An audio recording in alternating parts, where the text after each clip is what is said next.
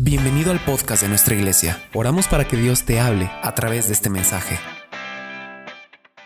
La condición espiritual del pueblo, no de usted, hablo de, de- del pueblo cristiano. Nosotros predicamos en muchas iglesias, diferentes días, no solo miércoles y domingo. Ahorita terminando yo voy a otra iglesia, a otra ciudad. Pero la perspectiva y la percepción que te- perdón, la percepción que tengo de todo el pueblo, de mucho pueblo cristiano, es mirar su frialdad espiritual. Y ante una frialdad espiritual es imposible que pueda haber una manifestación de gloria. Cuando yo observo esto, yo miro y yo digo, Padre, ¿dónde estás? Te necesitamos.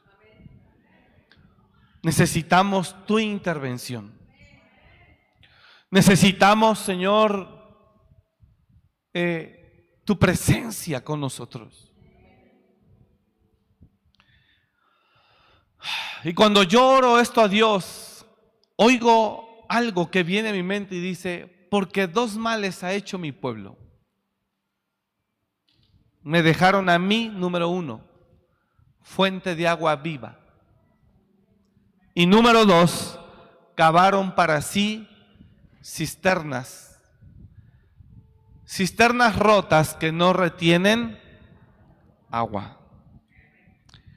He mirado y he observado a mucha gente, incluyendo gente que no es cristiana, queriendo hacer funcionar la vida sin necesidad de apegarse a la instrucción de la palabra. Escuche lo que estoy hablando.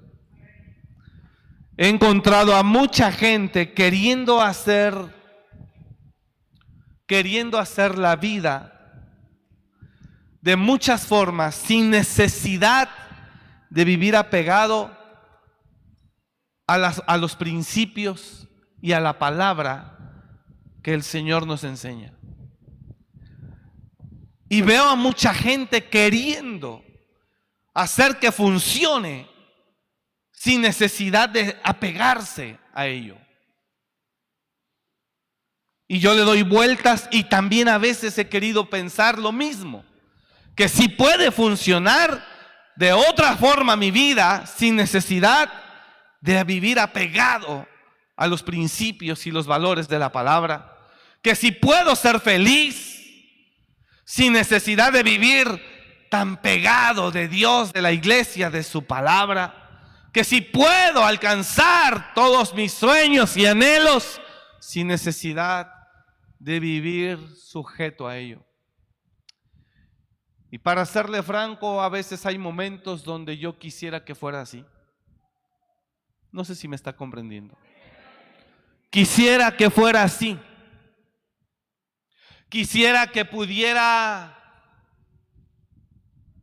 poder ser feliz sin necesidad de vivir tan apegado aquí. ¿Y sabe por qué también quisiera?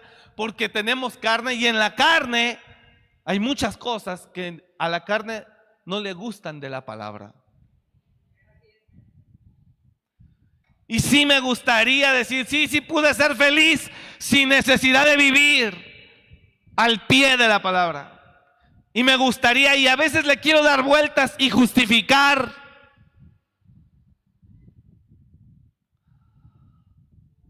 Pero llego a una conclusión.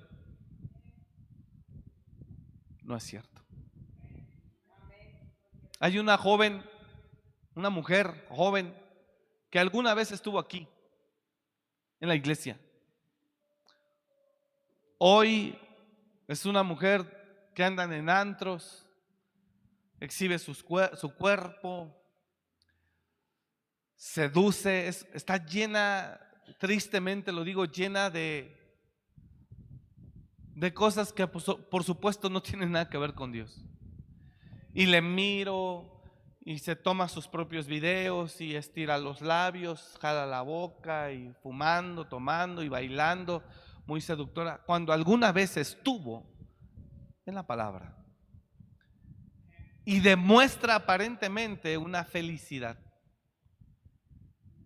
Y demuestra aparentemente, seguramente muchos jóvenes de aquí que todavía siguen aquí conocerán de quién estoy hablando.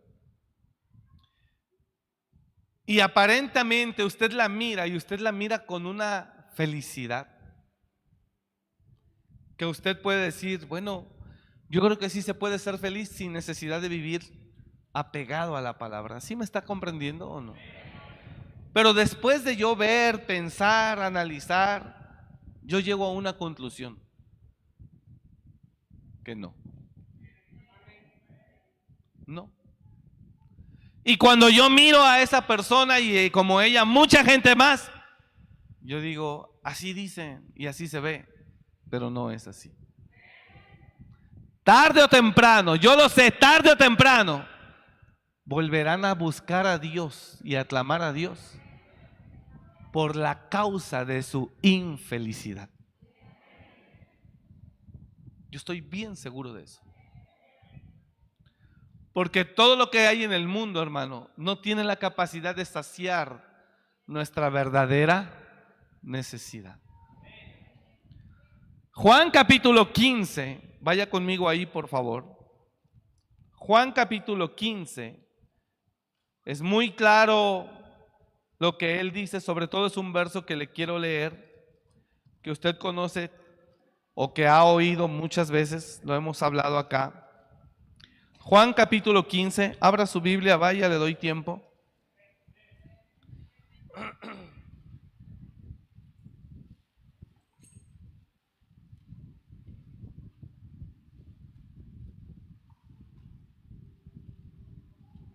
Capítulo 15 de Juan dice, yo soy la vid verdadera y mi padre es el labrador. Hace un momento antes de este servicio, yo enseñaba que el relativismo existe entre los hombres, pero con Dios no existe relativismo, con Dios existe la verdad absoluta. Dios es verdad absoluta aunque los hombres no lo consideren. Usted hoy puede considerar que la Biblia es esto, es lo otro, es por esto, es por lo otro, pero aquí dice que es la verdad absoluta. Y cuando él dice que es la verdad absoluta, el que usted y yo creamos muchas cosas, no cambiarán la verdad absoluta. Y cuando venga el día en el que el Señor aclarará a todos, ahí miraremos lo errados o lo acertados que estábamos. La palabra de Dios, la verdad de Dios es absoluta. Y en Juan 15 dice, yo soy la vid verdadera. Y mi padre es el labrador. Y luego dice, Él es muy claro, esta es una verdad absoluta. Todo pámpano que en mí no lleva fruto, lo quitará. Y todo aquel que lleva fruto, que dice, lo limpiará para que lleve más fruto. Ya vosotros estáis limpios por la palabra que os he hablado.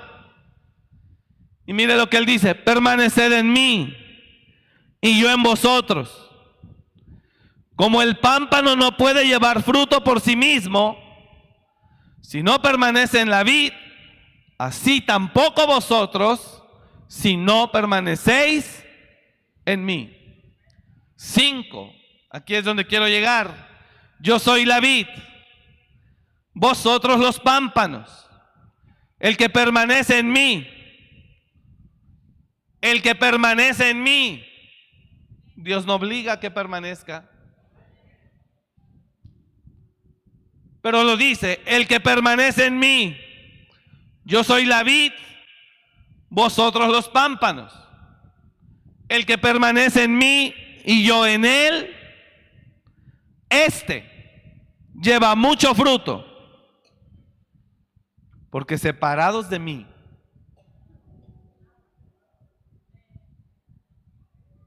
no me está entendiendo usted. Entonces, la verdad absoluta dice que separado de Él significa que nos anula la posibilidad de creer que puedo ser feliz sin Él. nos anula la posibilidad de creer que puedo dar fruto no estando en Él.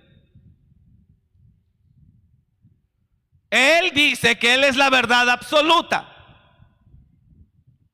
Verso 1, yo soy la vid verdadera.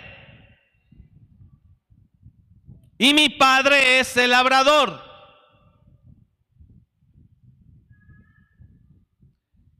El que en mí permanece, el que en mí no permanece será echado fuera como pámpano y se secará. Y los que recogen y, lo, y los recogen, perdón, y los echan en el fuego y arden. ¿Tiene idea? Bueno, yo creo que no la tiene. Pero ¿sabe cuánta gente yo he visto estar en algún momento aquí con Dios? Por uno, por dos, por cinco, por diez años. Y después irse. Y vivir una vida sin Él. Solo se dedican a trabajar. Aparentemente no hacen nada malo. Se dedican a su familia, a sus hijos. Y usted puede creer que están bien sin necesidad de estar yendo a la iglesia cada ocho días sin necesidad de estar tomados de la mano de Dios todo el tiempo. Pero ¿qué cree? Estoy seguro que no es así. Y aunque muchos de ustedes no coincidan, porque todavía no lo han experimentado,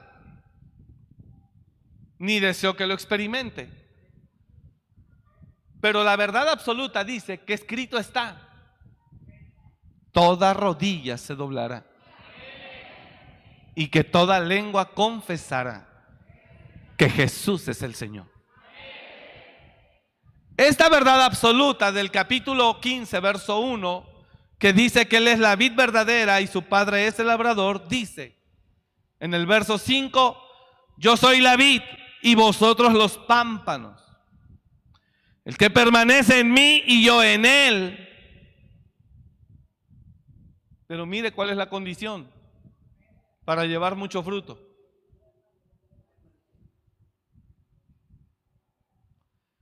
El que permanece en mí y yo en él, este lleva mucho fruto.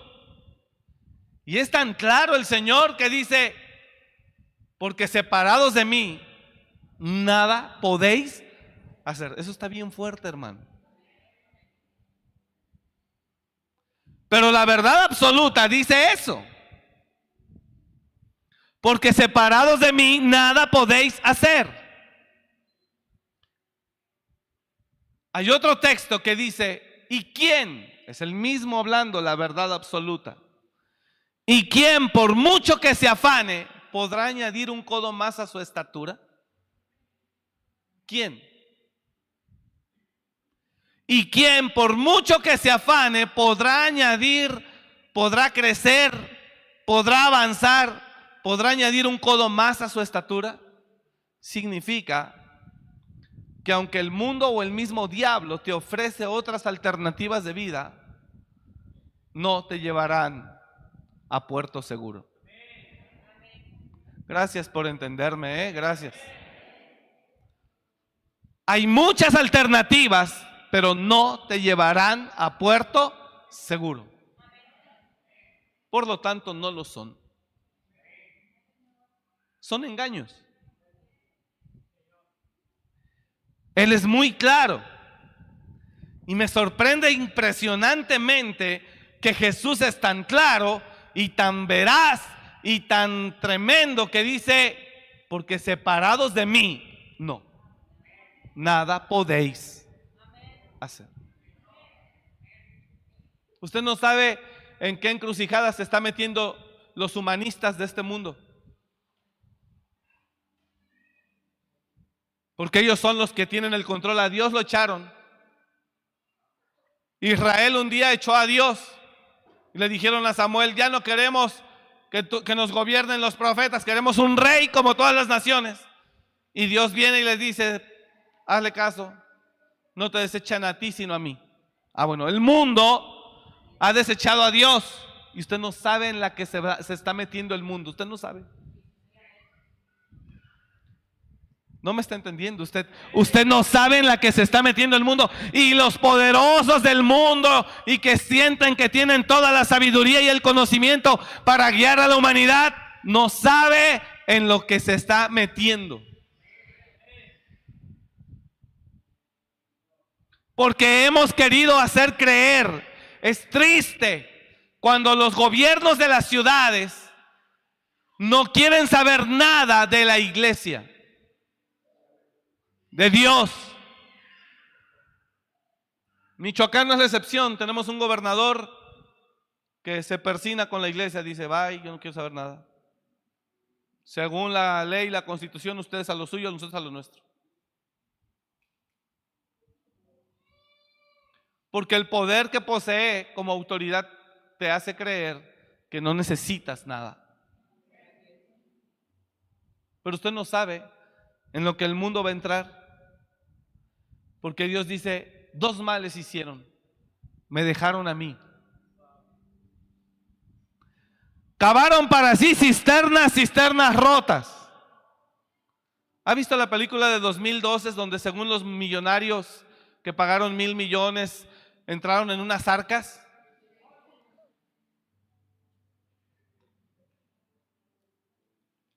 Y en esas arcas, todo el desastre que llegó sobre la tierra a ellos no les hizo daño y ellos fueron, ay Dios, no tiene idea en manos de quién está.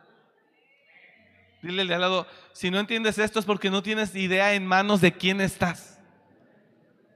¿Sabe en manos de quién está el hombre? En manos del ser más poderoso del universo, que puede hacer humillar al que sea en un minuto, que lo puede llenar de sarna y verlo rascarse como tlacuache en un instante que lo puede humillar, avergonzar y quebrantar en un instante.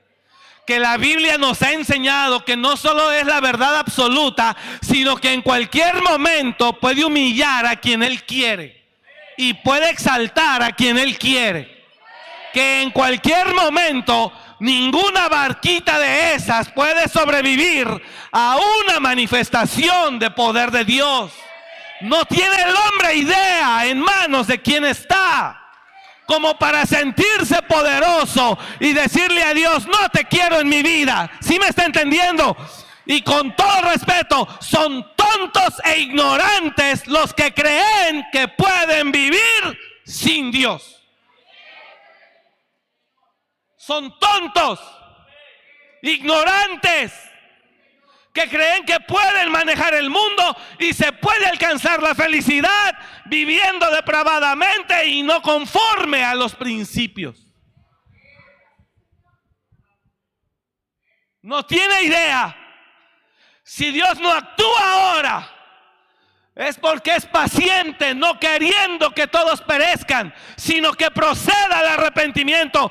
Pero si Dios quisiera ahora, nos pone una arrastrada a todos para que se arrepienta y reconozca su maldad. Sí, Señor. A Elon Musk, sí, Señor. Al más poderoso, al que avienta cohetes para la luna. No me interesa porque no hay otro más grande que Él. Él es Señor de señores, Él es Rey de reyes, Él es el único que puede hacer la diferencia. No hay, hermano, de verdad se lo digo, no lo hay. Yo le prediqué apenas, no tiene mucho tiempo, no sé si aquí en un culto general o donde, donde Dios dice, en el día de la ira su dinero no le servirá de nada. En el día de la ira, su dinero no le servirá de nada. Nadie os podrá salvar de mi mano. ¿Sabes en dónde tú estás? ¿Sabes dónde vive? Este mundo es grandísimo. Este mundo es enorme. Usted agarra un avión y usted puede volar en el aire 28 horas a más de mil kilómetros por hora. El mundo es enorme, es impresionante. No hay aviones, o creo que no, no, no sé, no tengo esa estadística, pero no hay un avión que pueda cruzar el mundo o darle vuelta al mundo sin que tenga que hacer una escala para cargar combustible, de tan grande que es. No hay. Es enorme. Y la Biblia dice que Dios con tres dedos junta el polvo de la tierra. Con tres dedos, ayúdame, multimedia, por favor. Con tres dedos. Así que, ¿sabes dónde vives? ¿Sabes dónde está tu ubicación? Aquí, en la palma de Dios. Aquí. Científicos, astrólogos, quien sea, usted no se sienta el más fregón de la palma de la mano de Dios, no sale. Y el día que Dios lo quiera, lo quebranta. Y el día que Dios quiera, lo humilla. Y el día que Dios quiera, si me está entendiendo lo que estoy hablando. ¿Quién midió las aguas con el hueco de su mano y los cielos con su palmo? Con tres dedos junto al polvo de la tierra y pesó los montes con balanza y con pesas los collados.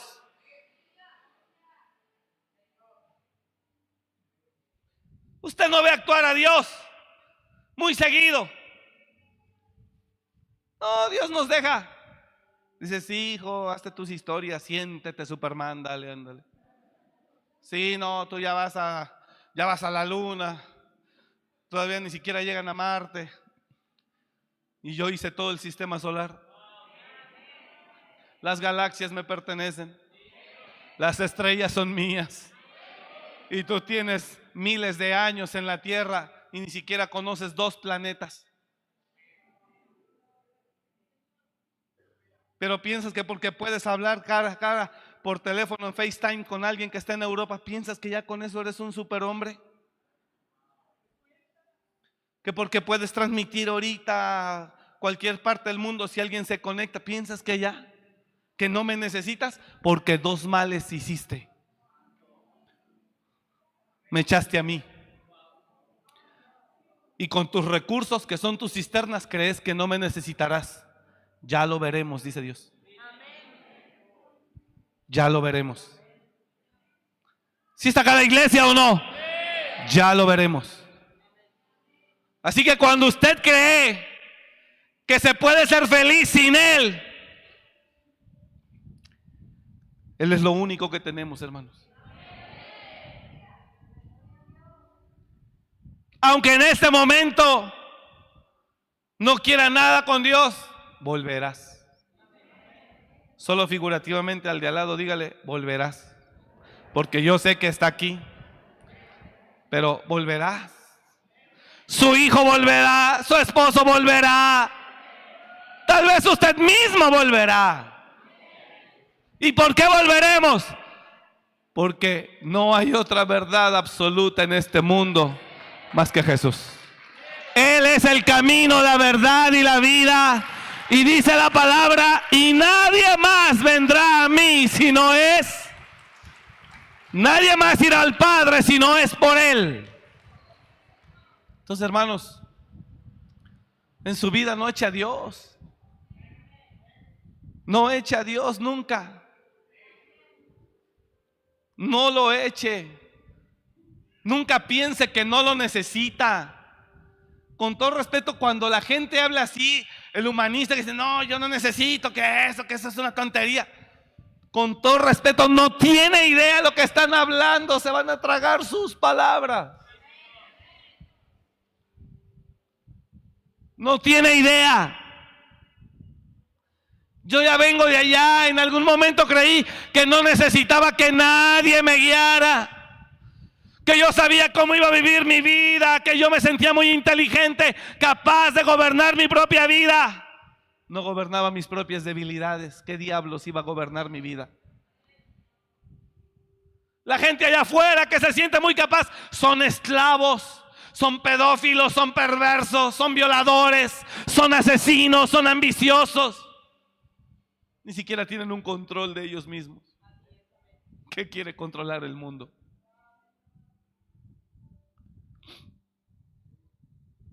Dios vino a Egipto a través de Moisés, que era la figura más fuerte, más fuerte, más la potencia del mundo. Y Dios la quebró. ¿Y sabe con qué la quebró? Con un pastor. Y no traía el pastor una K-47, ni una bomba nuclear, traía un palo. con un callado llegó y nada más le dijo, deja ir libre a mi pueblo. Yo no sé quién es tu pueblo y no voy a dejar ir a los hijos de Israel. Ellos son esclavos y hazle como quieras. Y le dice Moisés a Ramsés, dice, por favor deja ir, el, Dios de los hebreos los ha hallado, dice que les dejes, lo dejes ir libre porque quiere que les celebren fiesta en el desierto, déjalos ir. Yo no los voy a dejar y hazle como quieras. Ok. Y que le avienta la primera. ¿Usted cree que el mundo, así como se siente de fregón, ¿sí entiende la palabra griega fregón? Pues sí se siente muy acá, ¿verdad? Es griega o aramea, no, no recuerdo bien el origen, pero ¿usted cree que no se merece una plaguita? No más para que Dios le diga, ves cómo no eres lo que crees. Eres mi hijo, hijo, nada más que te concedí inteligencia, te concedí descubrimientos crié hijos y los engrandecí y ellos se rebelaron contra mí. El burro y el buey conoce a su dueño, pero mi pueblo no me conoce, dice Isaías 1. Oíd cielos y escucha tu tierra porque habla Jehová. Así dice Isaías 1. Oíd cielos y escucha tu tierra porque habla Jehová. Crié hijos y los engrandecí. O sea, les di la capacidad de inventar, de crear, de innovar de adelantar, de avanzar. Crié hijos y los engrandecí. Y una vez que los engrandecí, se rebelaron contra mí. Y luego dice, el burro y el buey conocen a su dueño. O sea que nos compara con un burro. O con un buey. Según lo que te guste más, las vacas o los burros. Está diciendo que estamos peor que un burro y peor que un buey. Porque si quiere el buey no cornea, come y reconoce a su amo. El burro igual. Dice, pero mi pueblo no me conoce. Y Dios los deja. Dice, sí, denle. Siéntanse Superman, el hombre araña. No, que Manhattan, que guau. ¿Sabe cuál es el sueño de todo el mundo? Mínimo conocer Nueva York. Dos, vivir ahí. Se ve en un departamento, ya no ve tanta película. Y usted ve ahí la gran manzana. ¡Wow! Nosotros conocemos Nueva York. Yo he predicado en Nueva York. Y usted mira ahí la calle esa. ¿Cuántas veces no se ha destruido, verdad? En las películas y se vuelve a hacer, no son de volar. Nada es nada delante de Dios. El problema del hombre es este, Isaías 1. Y de nuestros gobiernos lo mismo. Nuestros gobernantes es lo mismo. De verdad.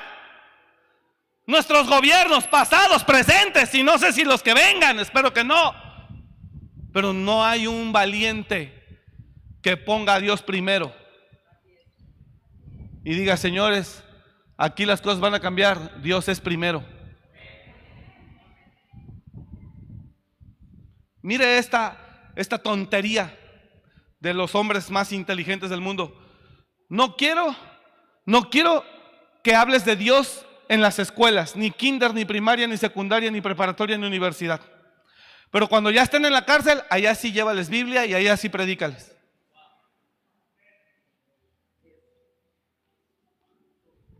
Es una estupidez. Hablamos de una cultura de una cultura preventiva, si se acuerda o no, la cultura del reino es absolutamente preventiva. No, no, no Biblia en la escuela. Pero después que se convierta por no crecer en el temor de Dios en un delincuentazo de marca que termine en el bote, allá sí llévale Biblia, allá sí predícale. Nosotros vamos a predicar Hoy vamos a predicar a, las cárceles. Aquí a la de alto impacto. Gente, pastor, Dios le bendiga, ¿dónde me vino a ver? Gente que llegó a estar aquí, ahora estaba en el penal de alto impacto por secuestro, luchando porque no lo condenen por 120 años, por 160 años, llorando, no sabe, pastor, cómo me arrepiento, bla, bla. Y yo, clámale a Dios, hijo quizá Él tenga misericordia y Él hace un milagro en tu vida y te saca. Pero ¿por qué en la escuela no? Cuando estás formando una generación ¿Y por qué tienes que ir cuando ya eres un matón, asesino, violador, ladrón?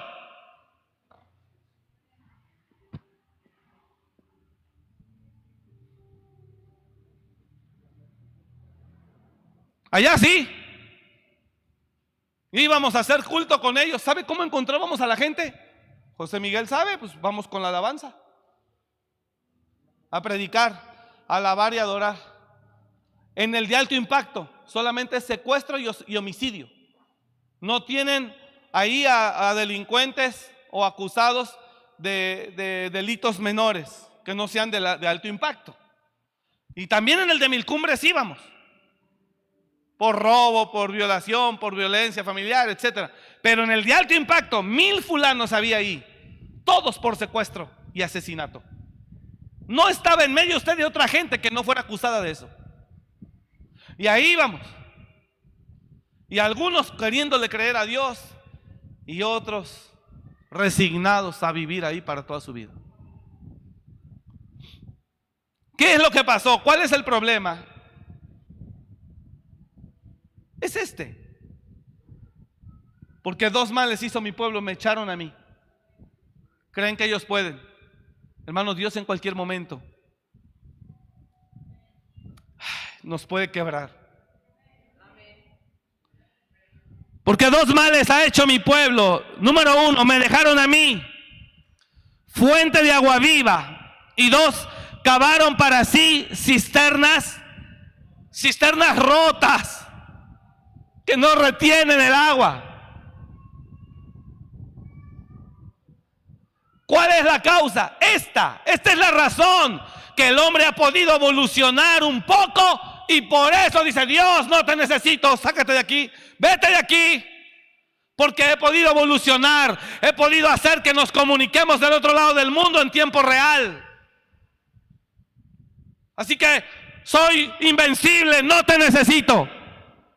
Crié hijos y los engrandecí. Isaías, por favor. Crié hijos y los engrandecí.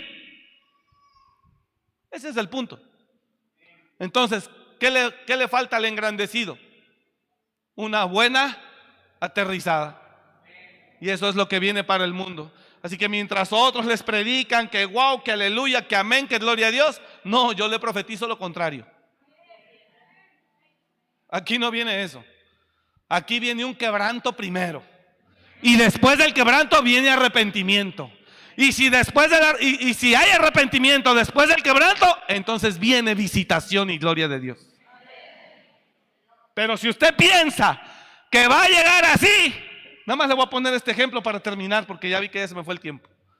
Pero nada más le voy a poner este ejemplo. Si usted piensa que así como andamos de altivos, de arrogantes, de incrédulos, de soberbios, de rebeldes, va a llegar la recompensa de la gloria de Dios, se equivoca. Es como cuando tu, hijo es un patán, tu hijo es un desobediente, un rebelde, tu hijo es de lo peor en tu casa y tú llegas con un iPhone 14 Pro Max Plus de un terabyte de capacidad. Mi hijo, aquí está mi chiquito hermoso. Bien merecido lo tiene porque es un irresponsable huevón, rezongón. Aquí lo tiene mi niño bonito. Ándele, ¿qué más le falta? ¿Un iPad al niño? Ándale, un iPad al niño. Pero no la Air, la Pro, por favor, la Pro. Aunque no hace tareas ni sirve para nada en la escuela, pero la Pro, porque es la mejor. Así está el hombre, cree que merece lo mejor, cuando lo único que merece es que Dios le ponga una zarandeada. Que Dios le ponga una arrastrada por su insolencia, por su atrevimiento. ¿Sí me está entendiendo lo que estoy hablando o no? Que Dios le ponga una buena zarandeada por su soberbia, por su altivez, es lo único que nos hemos ganado. Perdóneme que lo hable así de fuerte, pero es lo que nos hemos ganado, señores. Faraón le dijo a Moisés, ¿qué? ¿Quién eres tú? ¿Quién es tu Dios? Yo no conozco al Dios de los hombres. Ah, no, papá, lo conocerás.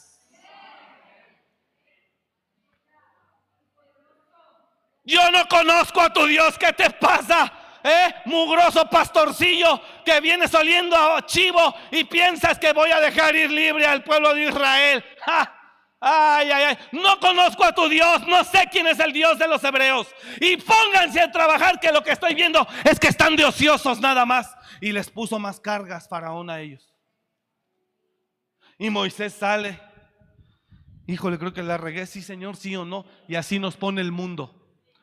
Así te pone el mundo a ti como predicador y te dice, híjole, creo que no debo hablar así, yo mejor tengo que hacerme así con la gente para no entrar en, no entrar en en choque, en controversia, yo mejor, y llega Dios mañana, en la mañana, en la noche, cuando estoy orando, usted levántese y hable la palabra y lo que yo le diga. Usted diga todo lo que yo le mande, si me está entendiendo lo que estoy hablando. Y entonces tú dices, bueno, pues ahí voy otra vez, y ahí les va, y sacamos después. Y órale, ahí les va, hijos de Cristo Jesús, alabado sea su nombre. Si me está entendiendo lo que estoy hablando. No, no, no es en serio, hermano, lo que estoy hablando. Y Faraón no quiso. Faraón no quiso entregar al pueblo. Y dijo Dios, ok. Y que le viene la primera. Piojos, moscas, ranas, sangre. La plaga. Y después la muerte de los primogénitos. Dijo, y con esta, papito, esta es mi cerecita en el pastel. Hijos de Israel, todos maten un cordero, símbolo del sacrificio de mi hijo Jesús que hará. Pongan sangre en sus dinteles, en sus paredes, en sus puertas. Esta noche desciende la muerte y se va a llevar al primogénito de todos los egipcios. Dijo, con esto los vamos a quebrar. Es mi cerecita. Quita. Sale. Y Moisés, todos señores, la sangre del cordero, sacrifíquenlo y todos compártanla. Pónganla en las puertas de su casa porque en la noche descenderá el espíritu de muerte. Todas las casas que no tengan pacto, la sangre es señal de pacto Todas las casas que no tengan pacto con Cristo, con el Padre, con Jehová de los ejércitos, su hijo primogénito perecerá. Y de repente dan las 3, 4 de la mañana y empiezan a verse, se empiezan a prender las luces de las casas egipcias.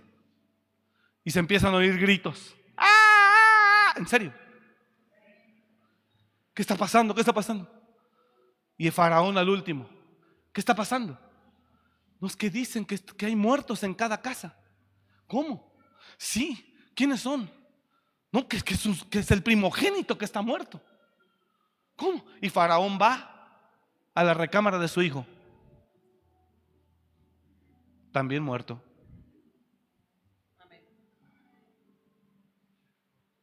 ¿Sabe qué hizo? Llamó a Moisés y dijo, váyanse de aquí. Tú y toda esta gente, váyanse. Así que si usted cree que usted y yo estamos hoy como para merecer gloria después de vivir en pecado, de ser rebeldes y soberbios, groseros, ¿cree que merecemos un iPhone 14 que venga de parte de Dios?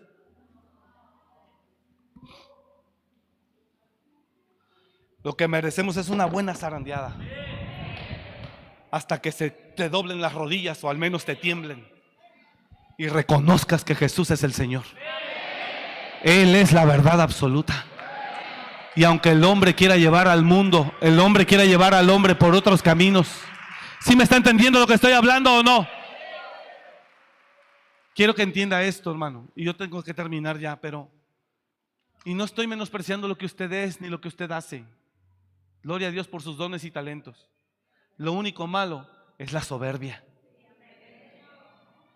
Es tu soberbia con la que humillas, desprecias, con la que haces menos, con la que te sientes superior a todos. Ese es el punto. Dice, papá Dios, no me, no me interesa, no, no me afectan tus dones y tus talentos, pues yo te los di, hijo. Lo que me molesta es tu soberbia, tu arrogancia y que me desprecies. Y que sientas que no me necesitas.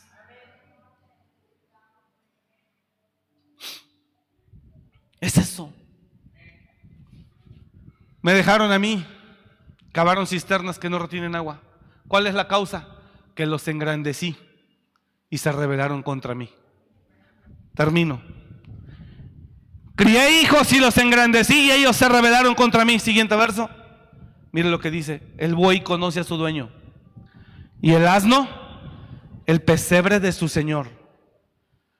Pero mi pueblo, que es Israel, mi príncipe, no entiende. Mi pueblo no tiene conocimiento. Háblales afuera de Dios, para que veas cómo se burlan de ti. Te mandan al diablo. Pero háblales de cursos, de superación personal, de negocios empresariales, lo que sea. Una prédica de 20 minutos no te la soportan. Menos una de hora y media del pastor Omar, pero este, pero un curso de coaching es así. Y pago. Aquí no se les pide nada. Pero ya sí pago. ¿Está comprendiendo? Hermanos, seamos humildes ante el Padre. Él es la vid verdadera. Separados de Él nada podremos hacer. Y no se deje engañar los que veas que aparentemente tienen una vida sin Él. Hermano, no es así. Volverán. Porque Él dijo como verdad absoluta, porque separados de mí, nada podéis hacer. Y nadie, por mucho que se afane, podrá añadir a su estatura un codo más. Así que siempre usemos la inteligencia, los dones, la capacidad, pero no se olvide de siempre darle la gloria a Dios. Y reconocer a Dios y alabar a Dios y adorar a Dios. ¿Sí me está entendiendo lo que estoy hablando? Vamos a dar ese aplauso fuerte a Él, déselo fuerte.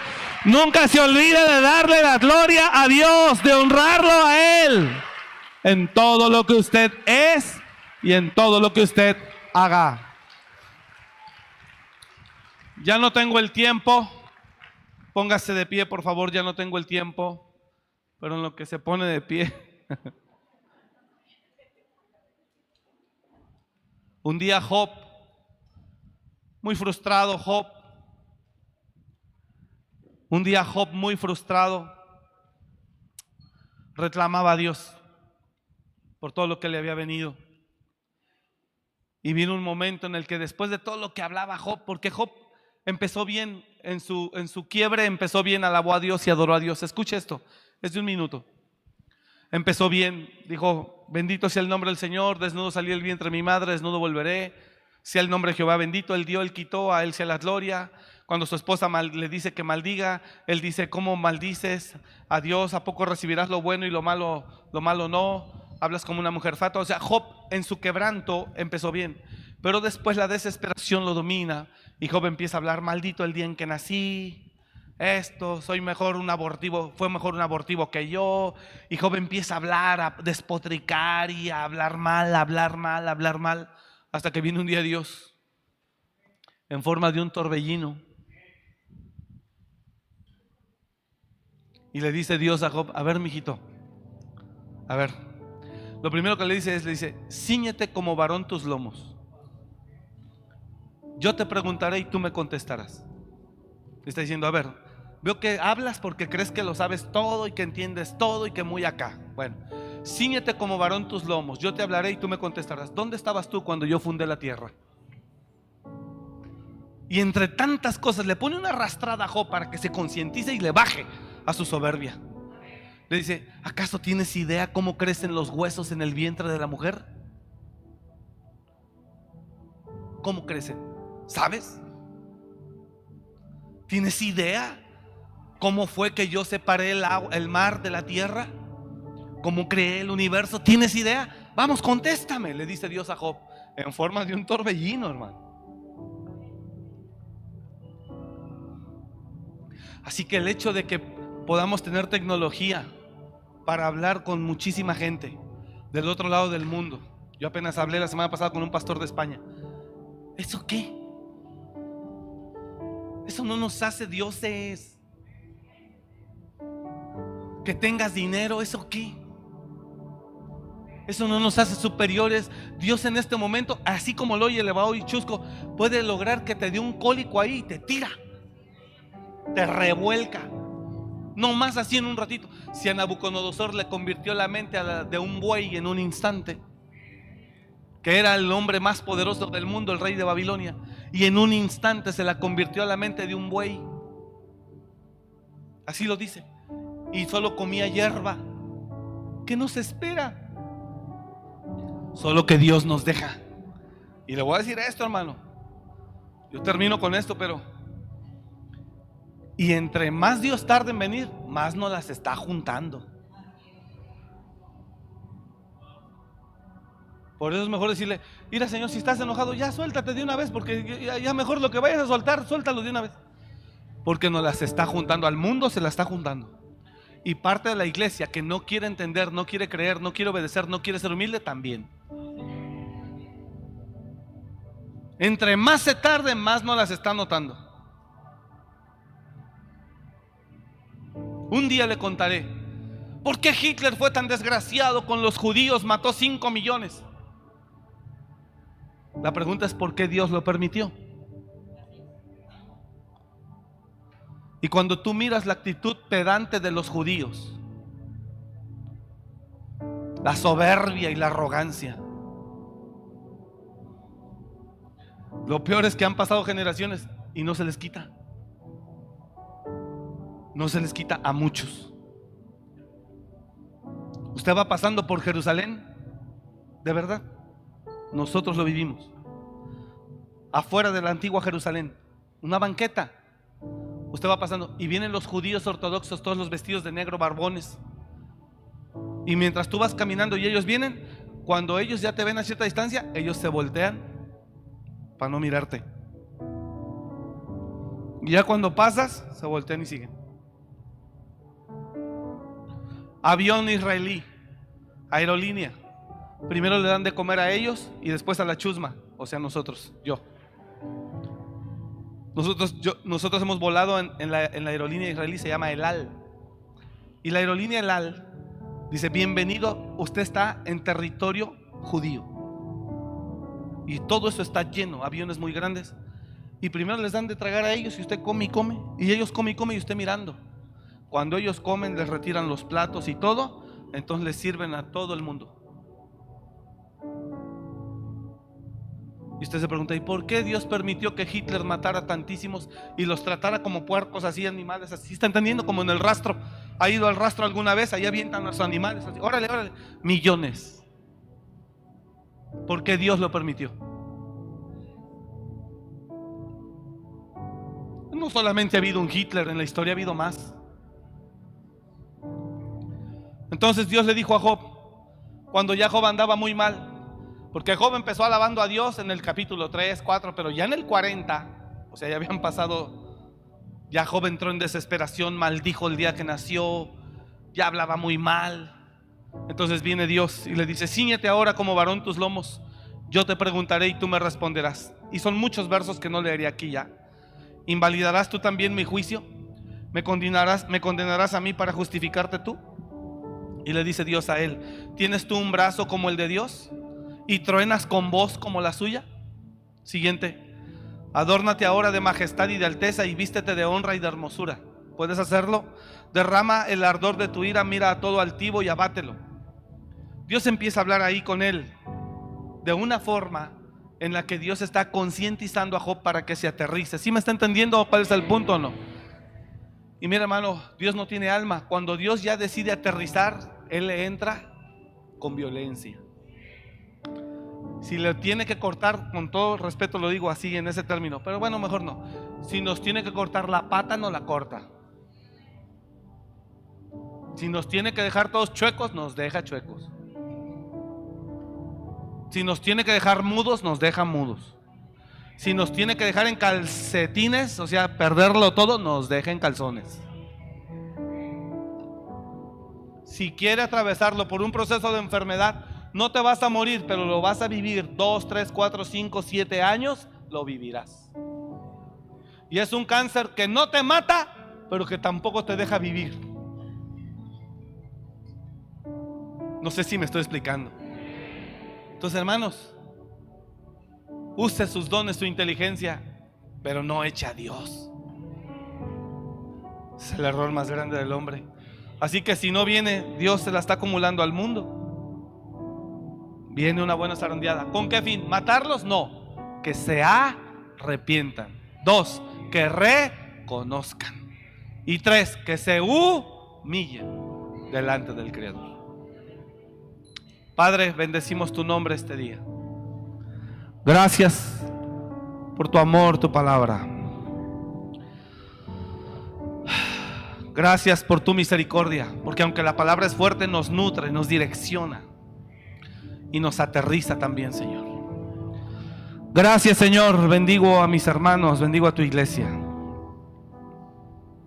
Por favor, oro para que todos ellos reciban esta palabra con humildad. En el nombre de Jesús.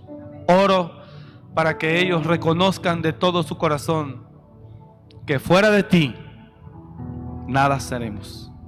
Que separados de ti nada podremos hacer. Por favor, Señor. Gracias por amarnos, por hablarnos y por bendecirnos.